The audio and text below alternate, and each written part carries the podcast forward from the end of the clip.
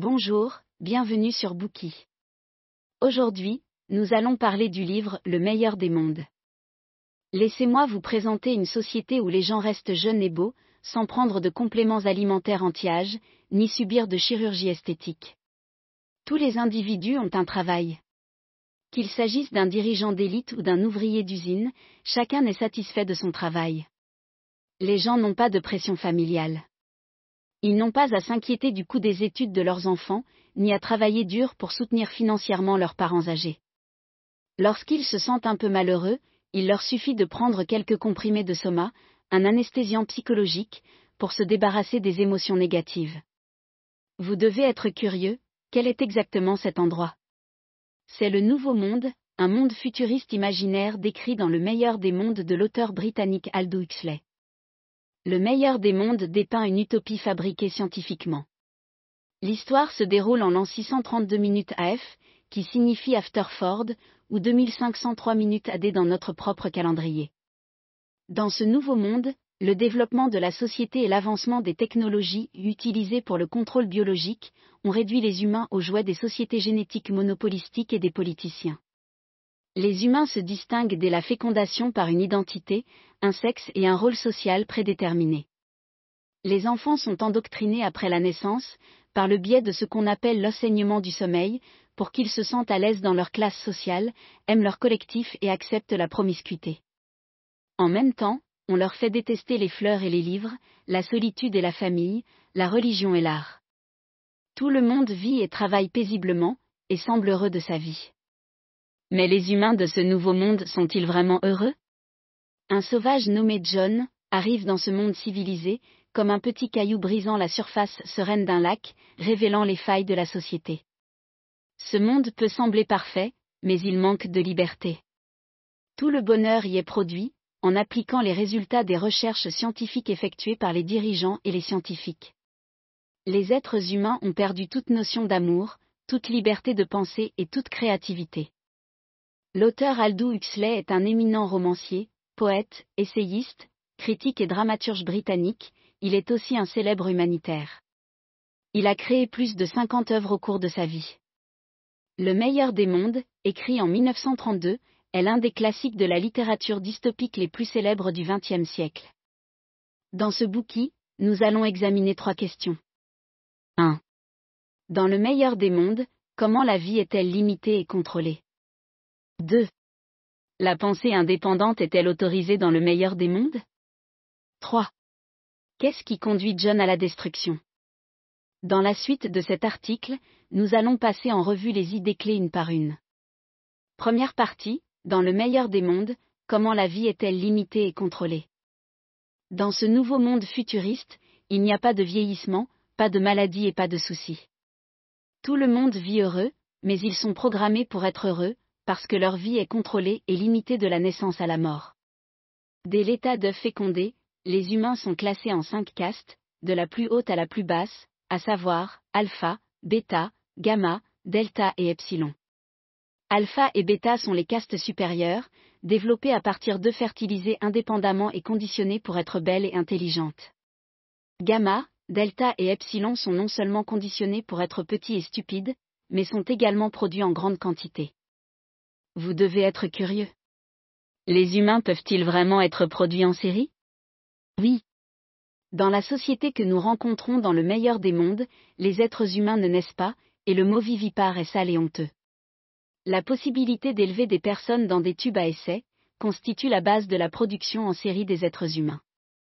Suivons le directeur du Central London Hatchery and Conditioning Center, centre d'éclosion et du conditionnement de Londres en français dans le roman, pour découvrir comment les œufs fécondés sont élevés en bébé. Le Central London Hatchery and Conditioning Center est un bâtiment gris de 34 étages. L'histoire commence avec le directeur qui fait visiter à un groupe d'étudiants chaque département du centre, puisqu'ils sont appelés à y travailler après l'obtention de leur diplôme. La visite a pour but de montrer aux étudiants comment les embryons sont développés et conditionnés. Le directeur explique aux étudiants que les alphas et les bêtas sont produits directement à partir d'œufs fécondés dans des bouteilles et se développent ensuite en embryons. En revanche, les gamma, les delta et les epsilon entrent dans ce qu'on appelle le processus de Bokanovsky. Ce processus a été conçu pour faire proliférer les œufs fécondés afin qu'ils se divisent en 8 à 96 bourgeons, chacun d'entre eux se développe en un embryon. Par conséquent, les gamma, les delta et les epsilon sont tous produits sur des chaînes de montage. Nous pouvons imaginer une usine où 96 jumeaux identiques font le même travail, avec un QI identique. Ainsi, il n'y a pas besoin de comparaison, ni de concurrence. L'uniformisation des hommes et des femmes est soulignée comme une mesure essentielle pour maintenir la stabilité sociale. Outre la classification des races, le sexe des embryons est également contrôlé. Comme les humains du Nouveau Monde sont élevés dans des tubes à essai, les organes reproducteurs des femmes sont devenus inutiles. Par conséquent, seuls 30% des embryons féminins sont capables de se développer normalement, les autres sont injectés avec des hormones sexuelles mâles à intervalles réguliers sur la chaîne de production. Ils finissent par se transformer en frimartins et deviennent stériles. Les humains du Nouveau Monde en sont fiers. Ils pensent que ces actions les aident à sortir de l'imitation servile de la nature et à entrer dans le monde de l'invention humaine. Le destin des individus est également prédéterminé. Les embryons sont cultivés dans des conditions différentes, en fonction du type de travail qu'ils accompliront dans le futur. Par exemple, les embryons destinés à devenir des mineurs, des fileurs de soie et des sidérurgistes sous les tropiques se développent sous des températures spécifiques les personnes conçues à partir de ces embryons naissent avec une aversion extrême pour les températures froides.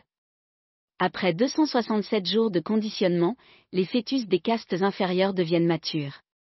Après la naissance, tous ces nourrissons subissent un entraînement au sommeil et aux réflexes conditionnés. Ils sont entraînés à détester instinctivement les fleurs et les livres, à rester confortablement dans leur caste et à aimer leur collectif. Voici ce que décrit le livre. Le directeur conduit les élèves à travers la salle de décantation jusqu'à la salle de conditionnement, où des infirmières forment des bébés delta de 8 mois. Elles disposent des fleurs et des livres devant les nourrissons, et naturellement les bébés rampent vers les belles fleurs et vers les livres illustrés de couleurs gaies. Ils poussent des petits cris d'excitation et des gargouillis de plaisir. Alors que les enfants s'emparent des fleurs et des livres, un bruit violent retentit. C'est un mélange d'explosions, de sirènes et de sonneries d'alarme, qui devient de plus en plus fort. Les nouveau-nés paniquent. Puis ils reçoivent un léger choc électrique lorsque le sol sur lequel ils rampent est électrifié.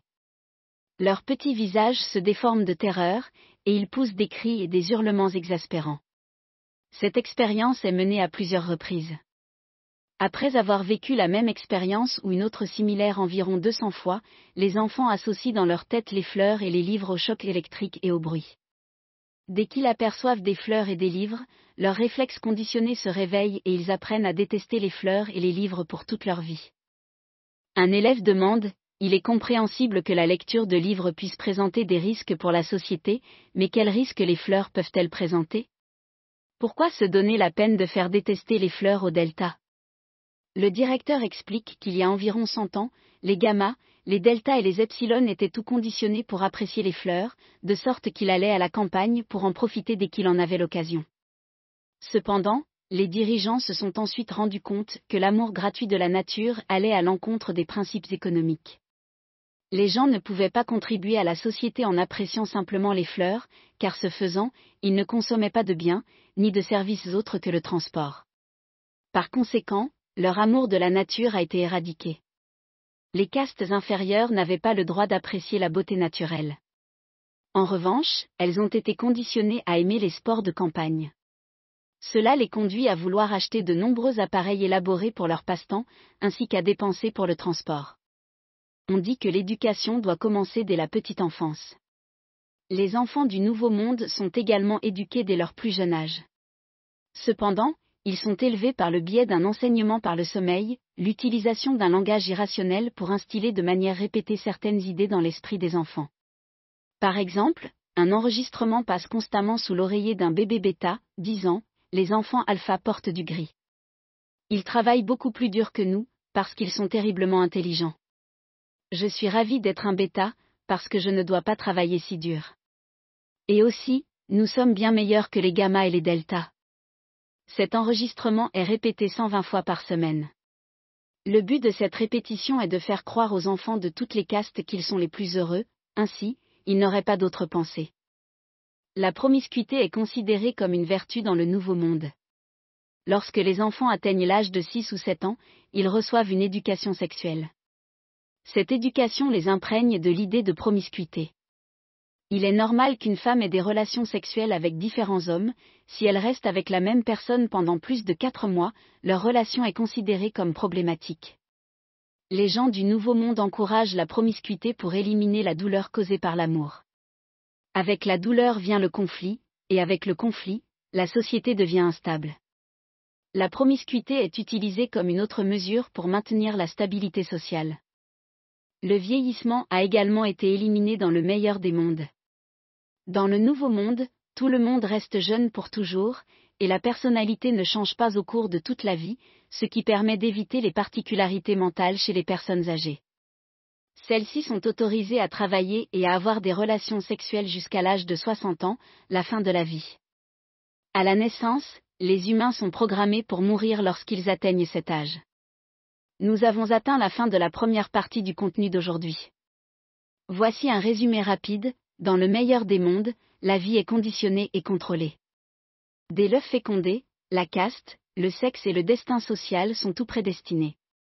Pendant la petite enfance, tous les individus subissent un entraînement conditionné de réflexes, un apprentissage du sommeil et une éducation sexuelle anormale. Chaque individu reste confortablement installé dans sa caste. Ce qui est encore plus étrange, c'est que la promiscuité est considérée comme une vertu. En outre, les humains sont exempts de maladies et de sénilité, et l'âge de la mort est prédéterminé.